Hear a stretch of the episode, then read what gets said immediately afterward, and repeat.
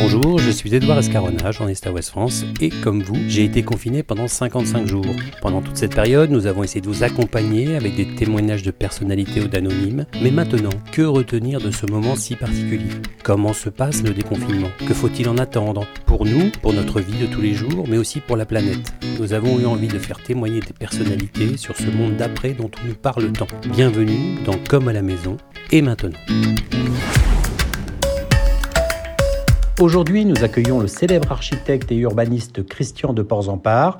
Né à Casablanca en 1944, il est diplômé de l'école des beaux-arts de Paris. Il a créé son agence L'Atelier en 1980. En 1994, il est devenu le premier Français à recevoir le prix Pritzker, qui est l'équivalent du Nobel pour l'architecture. Il reçoit aussi en 2004 le Grand Prix de l'urbanisme.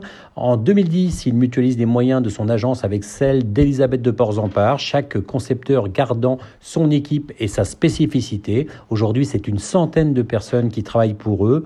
Ensemble, ils ont multiplié les projets à travers le monde, dont beaucoup sont très connus, comme les tours LVMH et les tours Prism à New York, ou encore le Riverside Center à Manhattan, la Cité de la musique de Paris aussi, ou encore l'école de danse de l'Opéra de Paris, l'ambassade de, France en Allemagne, la Cité des Arts de Rio de Janeiro, ou plus proche de nous en Bretagne, les Champs Libres à Rennes, ou encore tout récemment la nouvelle arena du Racing Club de France. De l'îlot ouvert des années 60 70 aux grands équipements actuels, il a toujours accordé une importance à la lumière dans ses créations. En marge de ses projets d'architecture, Christian de Porzampar est également peintre et dessinateur.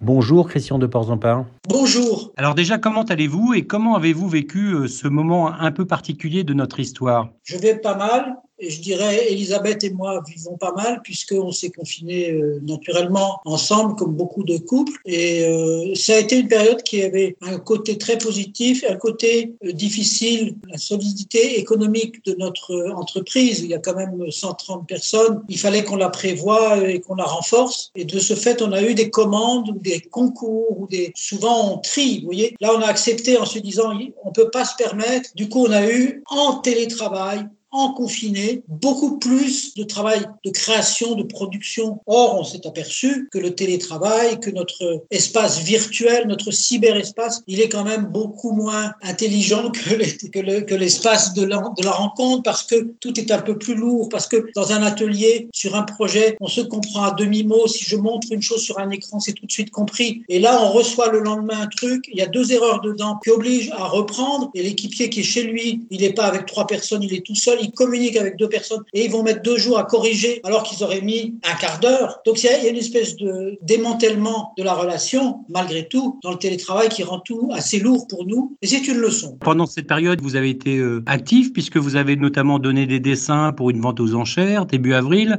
au profit des, des soignants. Vos équipes ont aussi conçu des visières à partir de votre imprimante 3D. Vous avez voulu participer à l'effort collectif? Oui, euh, c'était même pas voulu, c'était naturel. Euh, je pense qu'on aurait pu même faire plus, mais ce n'était pas une période simple. Là, on commence à, à déconfiner. Je suis allé deux, trois fois dans l'atelier depuis dix jours, et là, j'y suis, et maintenant, ça va être tous les jours parce que c'est quand même plus, plus facile. Mais au début, j'ai vécu euh, comme une divine surprise cette obligation à la paresse. C'est assez égoïste parce qu'en même temps, on sentait le drame dans les hôpitaux, le courage et, et la difficulté pour les soignants, tout ça. Et puis nous, on était tranquillement. Pour ceux qui n'ont pas un trop petit appartement, et nous, on a un balcon avec du soleil, ben, on était dans l'idée qu'on pouvait se mettre à lire, à dessiner, à être tranquille. L'agenda s'était libéré, c'était une, une belle chose. Et puis très vite sont venus tous ces nécessités, ces concours, donc des conférences calls, des oraux que nous avons passés avec euh, des pays lointains, en Chine, à Tahiti, à différents endroits. Mais nous sommes engagés sur des choses qu'on va dire de l'ancien monde, c'est-à-dire des choses qui se passent loin. Est-ce que cette crise finalement va changer votre manière de gérer vos déplacements à l'avenir? Oui, certainement. En tout cas, on sera, on sera enclin à, à éviter les grands déplacements. Mais si vous voulez, c'est difficile. Nous terminons le grand théâtre de Casablanca sur la place centrale de la ville. C'est très important. On est attaché par le cœur à, cet endroit de la ville et à la ville en, entière. Et je n'imagine pas de me dire je vais faire l'ouverture par correspondance en disant bonjour comme ça, parce que c'est un espace concret, réel. Donc nous travaillons sur des vrais espaces, des vrais lieux. Ça ne peut pas se faire par euh, téléconférence et par image. Mais je voudrais vous dire que j'ai surtout ressenti jour après jour un étonnement immense de ce qui s'est passé. L'humanité euh, qui est bloquée, qui est stoppée dans son travail, la machine productive qu'est la planète, toute cette machine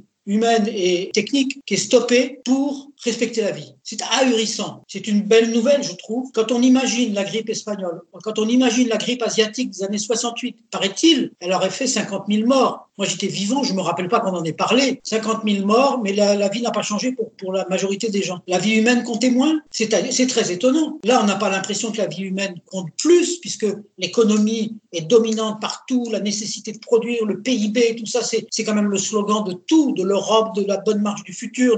Et là, prof, tout s'est arrêté. Le risque d'arrêter l'économie n'a pas donné lieu à beaucoup d'hésitations. Il a été le fait des gouvernants. Tout d'un coup, les États ont repris une grande importance. Il a été appliqué par tout le monde. Il n'y a pas une seule compagnie qui a dit je m'en fous, euh, j'exige que mes ouvriers soient là. de toute façon, les ouvriers auraient la possibilité de dire non, mais c'est quand même très étonnant. Est-ce que la vie humaine a pris plus d'importance? Est-ce que les politiques sont plus prudents, plus précautionneux Ont-ils plus peur de l'information selon laquelle dans le futur on leur reprocherait d'avoir causé des morts? La question est qu'ils n'ont pas hésité, qu'ils soient de droite ou de gauche, sauf quelques-uns, Bolsonaro au Brésil, Donald Trump aux États-Unis, un président euh, d'Europe centrale qui disent on s'en fout, mais ils sont quand même montrés comme des, fous. Le Brésil est en grave danger, le nombre de morts euh, prévus est, immense et, on voit que c'est un grand changement. Ça nous donne un espoir sur l'autre crise qui vient, qui est peut-être plus grave et dont tout le monde a parlé en même temps, ben, qui est celle qui rendra la planète incompatible avec la vie de beaucoup d'espèces animales et puis, et puis, et puis des hommes. Donc on a cette peur tous et peut-être que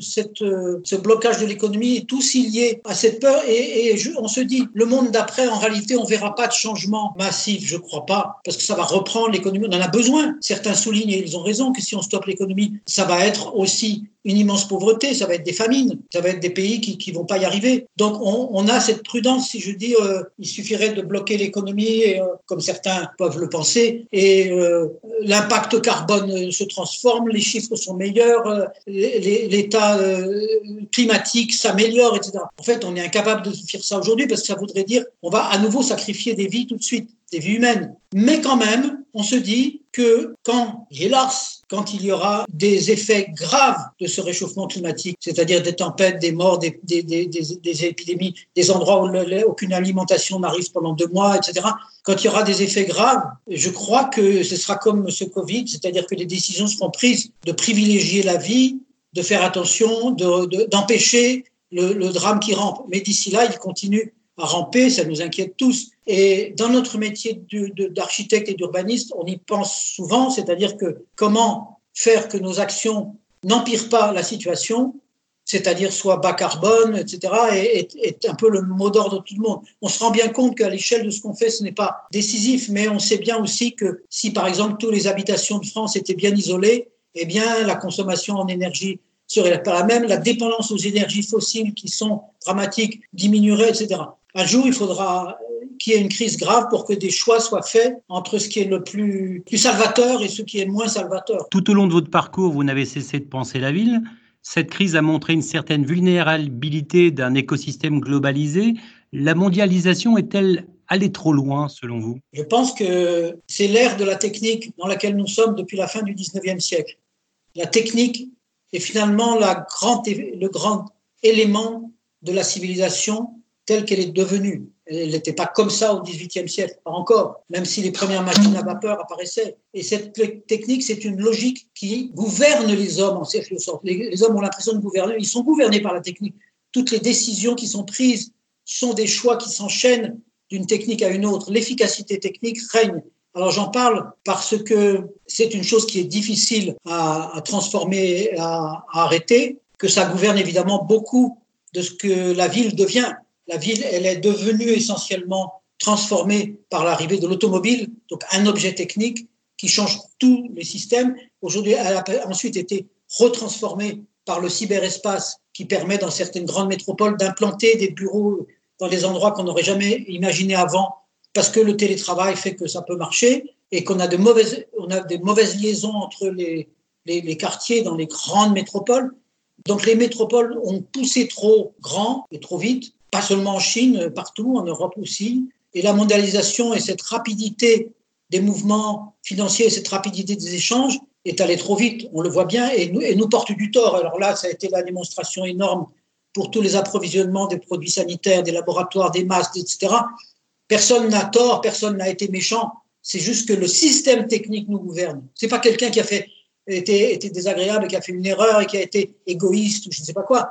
C'est juste que c'est un système technique. Même le fait de, dire ben, la production est moins chère en Inde et c'est déjà un geste technique. On analyse les possibles optimisation financière de la fabrication d'un produit et on arrive par la technique des échanges possibles, par les bateaux, les containers, les avions, le, commerce, la bourse, etc., à dire ben, je vais euh, le faire faire pendant deux ans en Inde, après je, revends cette usine au Guatemala et je ne sais pas. Ça, c'est une, une espèce de virtuosité mondiale du fonctionnement de l'économie financière et de l'économie dans sa partie technique, si vous voulez. Cette virtuosité, on s'aperçoit qu'elle nous fait perdre le contrôle, la maîtrise c'est très très difficile à renverser. Je suis pas sûr d'être optimiste de penser qu'on le pourra. Et puis il y a des gens qui réfléchissent à ce que je dis beaucoup mieux que moi, qui sont vraiment là-dedans et me diront probablement, eh bien, euh, on changera pas tout un système technique qui est une sophistication extrême. Tous les métiers sont corrélés par cette euh, efficacité technique. Alors on s'émerveille qu'il y ait encore des anciens métiers qui sont euh, nés de, de, l'artisanat, si vous voulez, ça existe toujours, mais c'est pas ça qui sauvera l'humanité faut pas rêver non plus. Donc, sur la, sur l'architecture, on a l'impression d'être euh, des artisans parce que nous travaillons sur un espace concret et réel, nous faisons des maquettes, etc. Mais quand on sait que ce qu'on fait est souvent très loin, je, je, nous construisons un, finissons un grand opéra au bord du lac de Suzhou en Chine, nous faisons un grand palais des congrès à Pékin, Elisabeth fait un grand musée à Shanghai, une, une tour à Taïwan. De travailler si loin n'est pas quand même très naturel. On l'a fait parce que ben oui, dans ce système technique, si vous voulez, à partir d'un certain moment, quand il n'y avait pas des projets euh, de, de, taille qui nous fait fonctionner de la même chose qu'on faisait dans les années 90, qu'on n'avait plus ça en France, eh bien, on a été appelé à le faire ailleurs.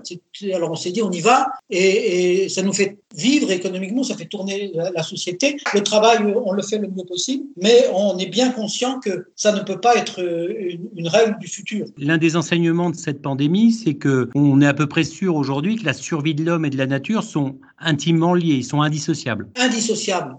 Nous sommes, nous sommes des, des parts de la nature, vous avez raison, et on ne, on ne survivra pas si à la base, notre habitat naturel n'est pas préservé. Donc ça a une incidence très grande sur l'urbanisme, sur la consommation des campagnes, par exemple. Le fait, le nombre de terrains de football qui sont consommés par la ville chaque semaine en France, c'est très parlant. On, sent qu'il y aura besoin de reconquérir d'une façon naturelle les campagnes, de, se nourrir de moins en moins loin, de se nourrir raisonnablement dans, une distance où il n'y a pas besoin de super euh, conserve, il n'y a pas besoin de dépenser beaucoup de kérosène ou de, de, de, pétrole pour acheminer des nourritures, euh, d'envoyer du soja de, du Brésil en Tchécoslovaquie pour nourrir le bétail qui, qui fait la viande euh, en Europe. L'échange dans l'autre sens vont faire la même chose. On, a des absurdités qui sont nées de ce système technique. Il n'est pas intelligent, il est extrêmement efficace et il crée des absurdités. Et chacun est une petite machine là-dedans. Et dans son secteur, eh bien, il a son, son rendement économique. Alors, le fait d'avoir été privé de liberté, mais aussi de lieux de rencontre et de promenade pendant le confinement, a fait comprendre à beaucoup de personnes l'importance des interactions au sein des villes, la manière dont sont dessinées euh, ces villes contribue à faire vivre la démocratie quelque part. Tout à fait. D'ailleurs, j'étais content parce que, euh, sans qu'on en parle, Elisabeth a fait un article dans le moniteur euh, en début de confinement où elle, elle souligne le besoin de ville que nous avons, le besoin de ville. On a aussi besoin de campagne.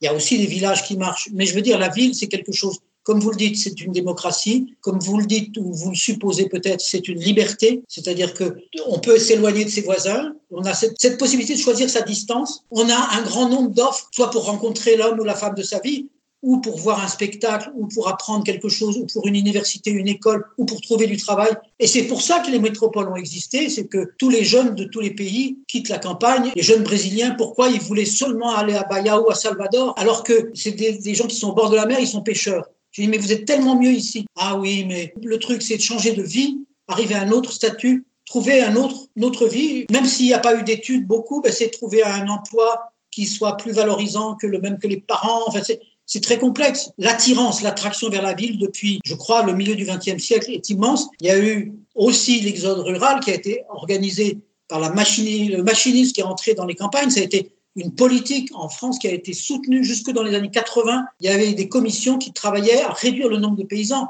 J'ai lu des rapports que je ne connaissais pas qui disait dans la fin des années 70, ça y est, nous avons atteint un objectif de réduction qui était celui que nous avions fixé, mais nous sommes 10% en dessous. Donc il y avait un effort pour mécaniser la campagne. Toute cette logique technique, on est entré à fond dedans et jamais on imaginait que c'était délétère. Et il y a quelques auteurs qui l'ont vu avant. Il y a quelques auteurs du début du XXe siècle qui devinaient, qui sentaient venir cela. Même avant-guerre, j'ai découvert pendant ce confinement un auteur très intéressant qui s'appelle Jacques Ellul. Il a prévu dès les années 30, il a écrit dans les années 50 tout cette, ce danger du système technique qui nous, engloberait. Il avait prévu tout ça, c'est très bien écrit, mais en même temps, il était protestant, théologien, donc euh, vis-à-vis de l'intelligentsia, il était un peu suspect, c'était bizarre de croire en Dieu, peut-être. Moi, j'en ai jamais entendu parler dans ma jeunesse, alors que ses écrits, je vois qu'ils sont vraiment importants. Quelqu'un qui se disait contre le progrès, parce qu'il disait le progrès est un leurre. Quelqu'un qui disait ça dans les années 50 ou 60 était un crétin. On pouvait rien dire contre le progrès. Il apportait une forme de démocratie. Des gens vivaient mieux quand même.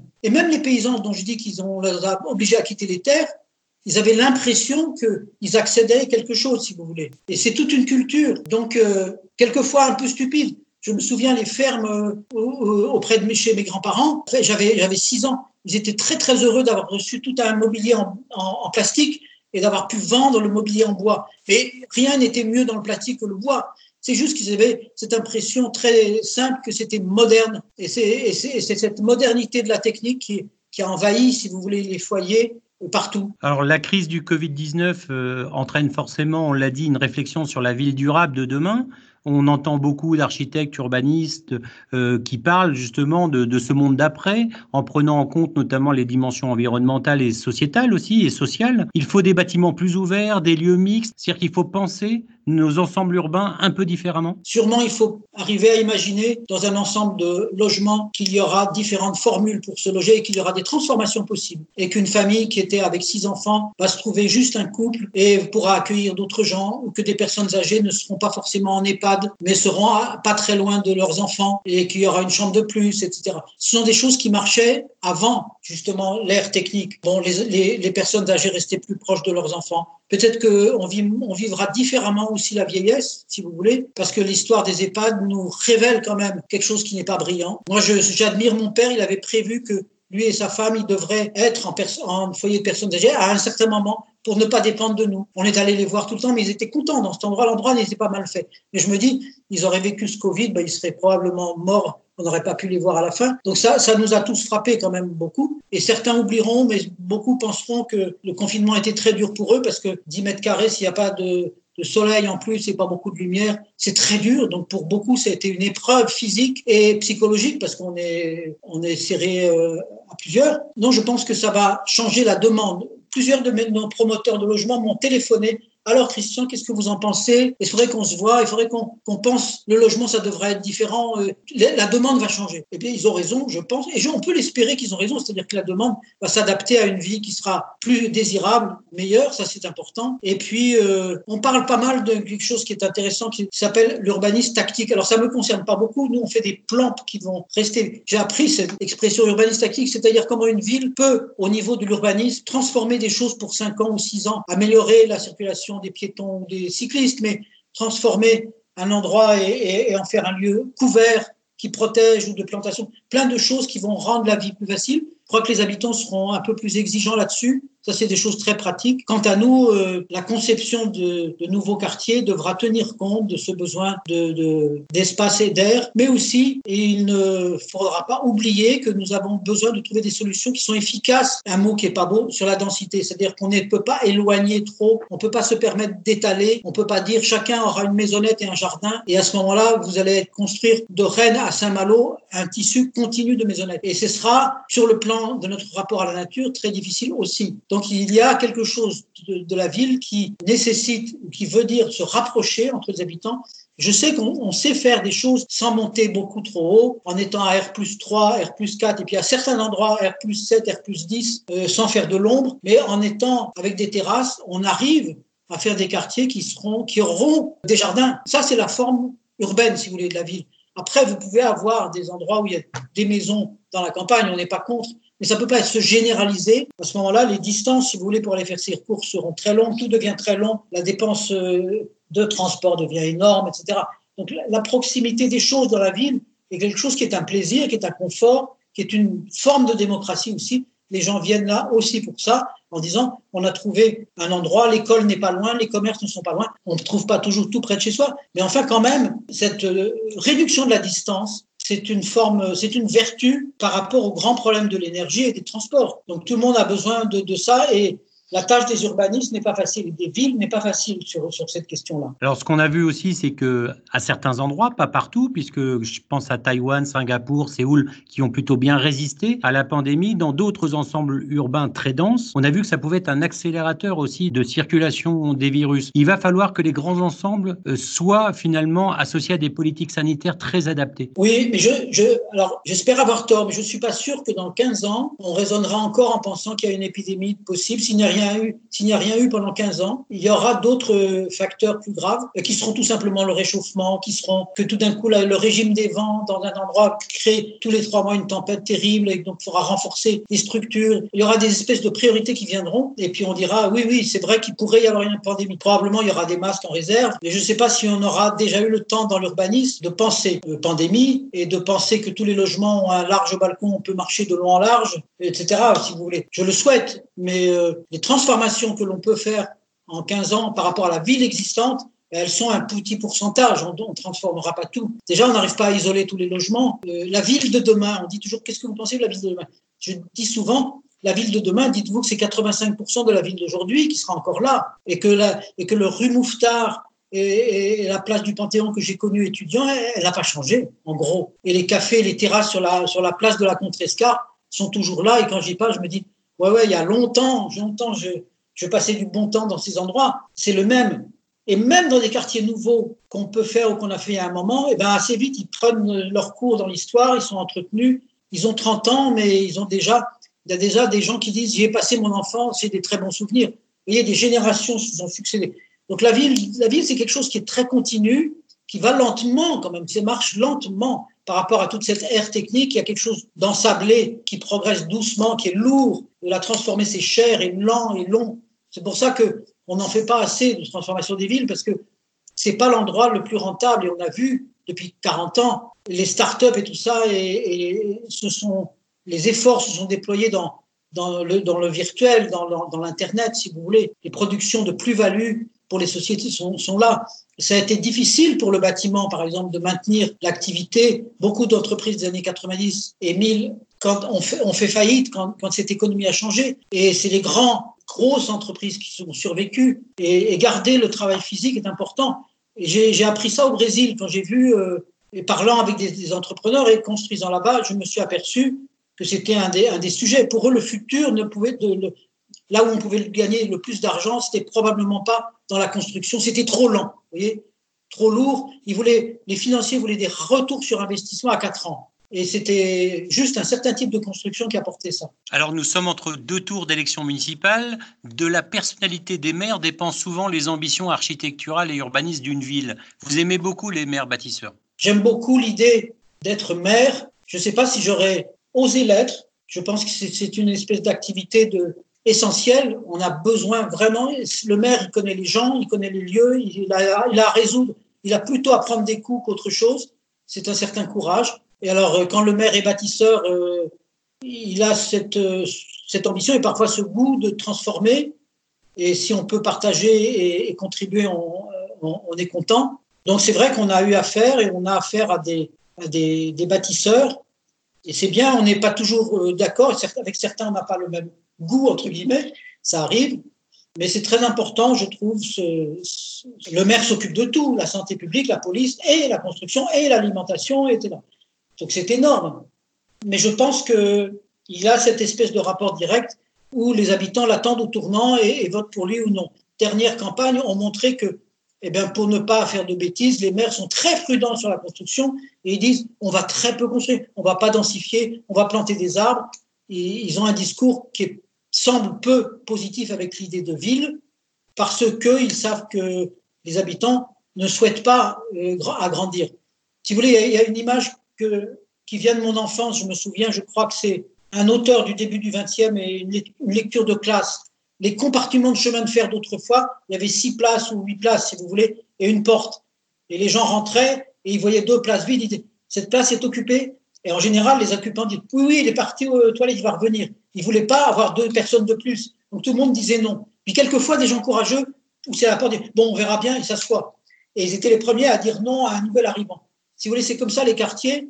Les gens n'ont pas envie de grossir, qu'il y ait de nouveaux voisins et qu'il y ait un autre quartier à côté, ils n'en ont pas envie. Donc le maire va souvent dire calmez-vous, on va pas faire beaucoup de choses. Puis après, ils sont amenés à le faire. Vous dites qu'il faut prendre soin de l'urbanisme et qu'il faut un urbanisme qui répare. Ça veut dire quoi? Qui répare parce que pas mal d'endroits ont été abîmés par la folie de cette ère technique dont je vous parle. Quelquefois, on peut pas réparer. Il y a des ouvrages qu'on pourra pas réparer. Il y a des endroits où les échangeurs, les, ponts euh, ont bousillé des, bords de rivières. Beaucoup d'endroits ont été abîmés dans nos villes de, de province.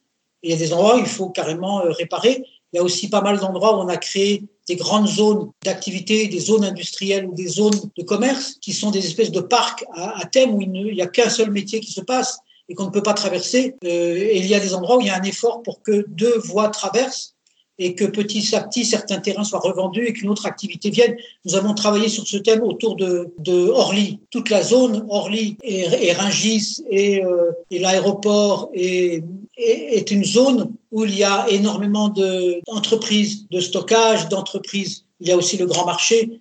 Enfin, le, piéton, le cycliste n'a pas de droit sur des kilomètres carrés, on ne peut pas circuler. Or, c'est un endroit très bien placé, à 7 kilomètres de Notre-Dame. Il y a le tramway, il y a le métro, il y a bien, le, il y a, l'avion. Et euh, il faudra bien qu'on arrive à vivre bien dans ces endroits-là. Et ça, c'est de la réparation, c'est-à-dire qu'il y a des, des voies qu'il faut transformer, supprimer, des voies rapides qu'il faut transformer en boulevards. C'est ça, réparer c'est redonner une vitesse différente à la ville, créer de la proximité, mettre en valeur des éléments naturels, des jardins. C'est réparer des territoires qui ont été sauvagement euh, équipés par l'ère technique. C'est la ville industrielle. La ville industrielle, elle a dominé quand même dans une période formidable d'immenses reconstructions. On ne pourra pas dire qu'il ne fallait pas construire après-guerre, que le cri de l'abbé Pierre a, a, été nécessaire, si vous voulez, beaucoup de sans-logis ou des, ou des bidonvilles. Je m'en souviens, j'ai été amené à travailler sur des bidonvilles pour des associations d'étudiants catholiques. Donc, je, je souviens très bien. Et on a relogé beaucoup, mais on l'a fait dans une époque de intense euh, efficacité technique et une période où on a, urbanistiquement, on a cru qu'on pouvait tout changer, supprimer les rues, faire des voies rapides, faire des zones où on entre par un bout seulement. Et moi, je prône euh, dans mon travail, comme d'autres, qu'il faut repenser à partir de la rue, à partir de la proximité, à partir d'immeubles raisonnables dans, dans leur dimension, à partir de, de proximité peut-être meilleure. Il faut éviter euh, les grandes barres et tours qui nous ont fait des zones de, de, parking entre, entre elles, qui sont maintenant les endroits les plus difficiles à habiter et où se retrouvent les moins fortunés, où se retrouve euh, évidemment une jeunesse où il y a le plus de chômeurs qui est en difficulté. Je dis pas que tout serait différent dans un environnement meilleur, mais, mais pour beaucoup, oui. Je, je prends quelquefois l'exemple d'Harlem. Quand j'étais à New York dans les, passé l'année 66-67, Harlem était l'endroit de la pauvreté, de la discrimination des Noirs. Et euh, certaines personnes pouvaient dire que c'était à cause du paysage urbain de Harlem, qui n'est pas plus triste et pauvre que, que plus loin, si vous voulez. La base de structure urbaine, elle est la même. C'était le racisme, c'était, c'était la difficulté propre qui, qui crée cette. Euh, et petit à petit, il y a eu des reventes et des circulations. Harlem s'est entre guillemets gentrifié sans changer de bâtiment tellement. Euh, les, les, lieux se sont revendus, ont pris de la valeur. Ce qui est pas bien, c'est que ça repousse des populations loin. Et il y a certains maires qui luttent contre ça très très bien, qui empêchent ce genre de, de rejet. Mais en même temps, il est inévitable que un petit peu un quartier qui est plus pauvre se gentrifie un petit peu, c'est-à-dire change, et qu'il y a une mixité, qu'il n'y a pas que des très pauvres, mais qu'il y a aussi des moyens et, des mieux, parce que ça donne une sorte de perspective d'évolution. Quand vous pensez à ce qu'était la butte aux cailles au 19e siècle, un quartier sordide, très dur, avec les, industries du cuir qui faisaient des, rejets dans, la rivière et qui étaient dégueulasses. C'est un quartier qui était malade et aujourd'hui c'est un quartier très agréable. Qu'est-ce qui s'est passé? Évidemment, il y a eu des gentrifications successives, mais les rues sont les mêmes et beaucoup des immeubles sont les mêmes. Bien sûr, il y a eu des nouveaux qui sont plus grands, des quelques tours, mais la, transformation de la ville, est lente. Et ceux, les maires qui évitent les déplacements de population, qui arrivent à limiter, à tempérer ça, ils font un bon boulot. C'est sûrement difficile, mais je pense que oui, ils ont raison. Alors vous avez pris souvent position justement euh, en soutien d'élus qui étaient face à des difficultés pour mener à bien des projets avec des oppositions diverses, d'associations, d'élus, d'habitants. Beaucoup de projets sont nés dans la douleur. Je pense notamment euh, au Champ Libre, par exemple, à Rennes, hein, qui n'était pas un, dossier si simple que ça pour le maire de l'époque, Edmond Hervé. Il faut une certaine forme de courage hein, pour dessiner les villes. Edmond Hervé a été formidable et il a eu au même moment, enfin à un moment donné, cet épisode très dur pour lui et très injuste du sang contaminé. Les milieux politiques parisiens ont un peu, il s'est senti désigné comme le provincial, le breton qui arrivait là. C'était poignant, hein, et pour lui, c'était dur. Il voulait ce projet. Je dois dire que je ne suis pas le seul, mais beaucoup de Rennais avaient senti l'intelligence de ce projet qui regroupait trois éléments très importants du savoir, avec ce musée Bretagne qu'Elisabeth a fait, avec la bibliothèque, avec le Cité des sciences de, de M. Cabaret, et tout ça, c'était formidable. Marie-Thérèse Poyas, qui dirigeait la bibliothèque, a eu une action formidable. Moi, ils m'ont, ils ils drogué à leur idée. J'étais convaincu, mais ça s'est fait lentement. Et une des raisons, c'est que le conseil municipal était contre. Ils avaient peur qu'avec le tramway, ça allait euh, coûter trop cher et, causer les élections. Et comme Edmond Hervé était plus chez lui, il ne pouvait pas suivre tout, il était embêté avec cette affaire du sang, il était moins présent. Donc à un moment donné, ça a pris du retard. Et au point que quand on a fait les appels d'offres, vous savez, à un moment donné, on choisit l'entreprise. Et eh bien, les gens qui, euh, de le conseil municipal m'ont dit, bon, de toute façon, il faut faire une raison, ça ne se fera pas, ce sera beaucoup trop cher. Et il se trouve qu'il y a eu une offre dans les prix. Ils m'ont dit, monsieur l'architecte, on vous demande de euh, signer que ce, cet appel d'offres est infructueux. Infructueux, ça veut dire on renonce, c'est trop cher. Je dis, mais non, il est dans les prix, il est parfait. On va pas dire, ah, je, suis désolé. J'ai appelé Edmond Hervé, je lui ai dit, écoutez, ils prétendent que c'est infructueux. Et il m'a dit, non, non, il faut, il faut tenir. Il est allé sans doute en conseil municipal. Il a obtenu que ce ne soit pas infructueux, qu'il soit décidé de faire. Et à ce moment-là, ce conseil municipal a dit, OK, on le fait, mais alors il faut que ce soit très bien. Et ils ont trouvé beaucoup de raisons pour améliorer le projet qui soit impeccable sur le plan de la sécurité, de, des handicapés, de l'équipement électronique, des, labels en plus, si vous voulez, qu'ils ont demandé à des entreprises qui avaient déjà leur marché. à un moment donné, j'ai téléphoné à Edmond Hervé, j'ai dit, il y a trop de modifications de projets demandées par la maîtrise d'ouvrage, par la ville, les entreprises n'y arriveront pas. Ils n'ont même pas le temps de fabriquer les, devis pour ça. Vous savez, je lui ai dit, un, chantier, c'est comme un grand bateau qui va traverser l'océan. Il est chargé, il faut qu'il arrive de l'autre côté. Au bout, il est déjà très chargé. Si vous accentuez la charge en cours de, de traversée, vous risquez de couler. Et c'est ce qui se passe. Et du coup, la seule entreprise non bretonne, parisienne, de l'ensemble, Plâtrier, a fait un procès, a assigné la ville. Et là, c'était la surprise pour le maire, pour tout le monde. Et finalement, les juges ont donné raison aux entreprises, pas à la ville, en disant, vous, vous, vous, avez changé les conditions de leur marché en cours de route. Ne vous étonnez pas qu'ils n'y arrivent pas, qu'il y a un retard énorme. Donc ça a pris du retard. C'est un chantier qui a duré entre le démarrage, qu'on a gagné le concours en 94, on a inauguré en, en 2005, je crois. Donc c'était très très long. Et on m'a demandé pourquoi. J'ai dit il y a eu un chantier anormal, mais avant le chantier, il y a eu une lenteur à enchaîner les, les, phases. Alors ça a donné lieu à des discussions au niveau du Conseil d'État indirectement parce que à cette époque-là, l'État s'est dit, il faut arrêter de confier ces grands projets en, concours public à des architectes et à faire l'appel d'offres après. Nos, ministères, nos régions, nos villes ne sont plus équipées de, fonctionnaires qui ont l'expérience pour faire ces, grands travaux. Il faut qu'on confie ça à des grands groupes. On, on achète le produit, il nous signe qu'il va nous le livrer dans cinq ans, clé en main, il y aura tout et il aura un contrat de dix ans d'entretien, comme c'était fait pour certains lycées. Donc ça a préconisé, si vous voulez, les, opérations où nous sommes liés à l'entreprise, vous voyez, où il n'y a pas l'appel d'offres. On fait plus beaucoup de choses comme, comme à Rennes, où on a un concours purement d'architecture, puis après, il y a un concours pour organiser l'entreprise. Parce que les, puissances publiques, euh, en gros, n'ont plus le savoir-faire pour mener ces grands travaux. J'ai fait ce même genre de travail comme ça de construction à Lyon pour l'hôpital de la Croix-Rousse. Quand on a fini l'étude d'architecture, on a fait l'appel d'offres d'entreprise. Depuis, on a des grands travaux. On l'a fait aussi pour l'ambassade de Berlin avec Elisabeth. Et depuis, on a des grands travaux où nous sommes dès le début partie prenante avec euh, l'entreprise. Et beaucoup d'architectes ont peur de se faire manger par l'entreprise, que l'entreprise décide de tout ou impose tout. Mais en réalité, si la mairie ou la région suit son truc et demande chaque mois ou chaque deux mois de vérifier le dossier et de savoir si on s'écarte pas, c'est un contrat à trois. Il y a l'entreprise, il y a le commanditaire, la mairie, et puis il y a l'architecte et ses ingénieurs, et les trois doivent être d'accord. C'est possible. J'ai été beaucoup trop long sur cette affaire de, du, du champ libre, et peut-être qu'il y a des gens qui vont dire que je, je tire sur, euh, sur le conseil municipal des années 98, 99, mais franchement, euh, je voudrais pas faire du mal à quelqu'un, Mais réellement, ils ne croyaient pas au projet. Ils ont voulu le ralentir, ça s'est avéré, et ça a coûté un temps considérable et un, argent considérable à la ville.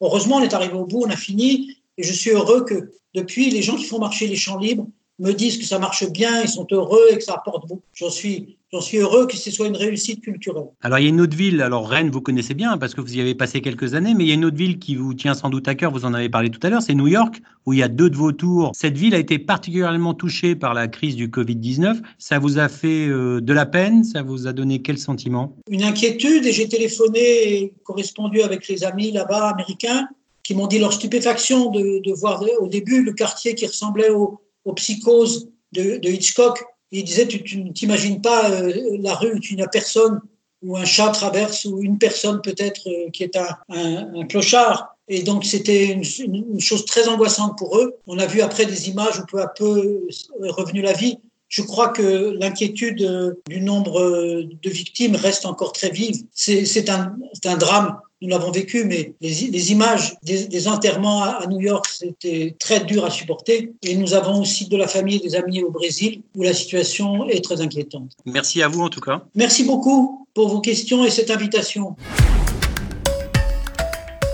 Retrouvez cet épisode ainsi que nos autres productions sur le mur des podcasts et aussi sur notre application Ouest France. N'hésitez pas à nous mettre 5 étoiles si vous avez aimé ce programme.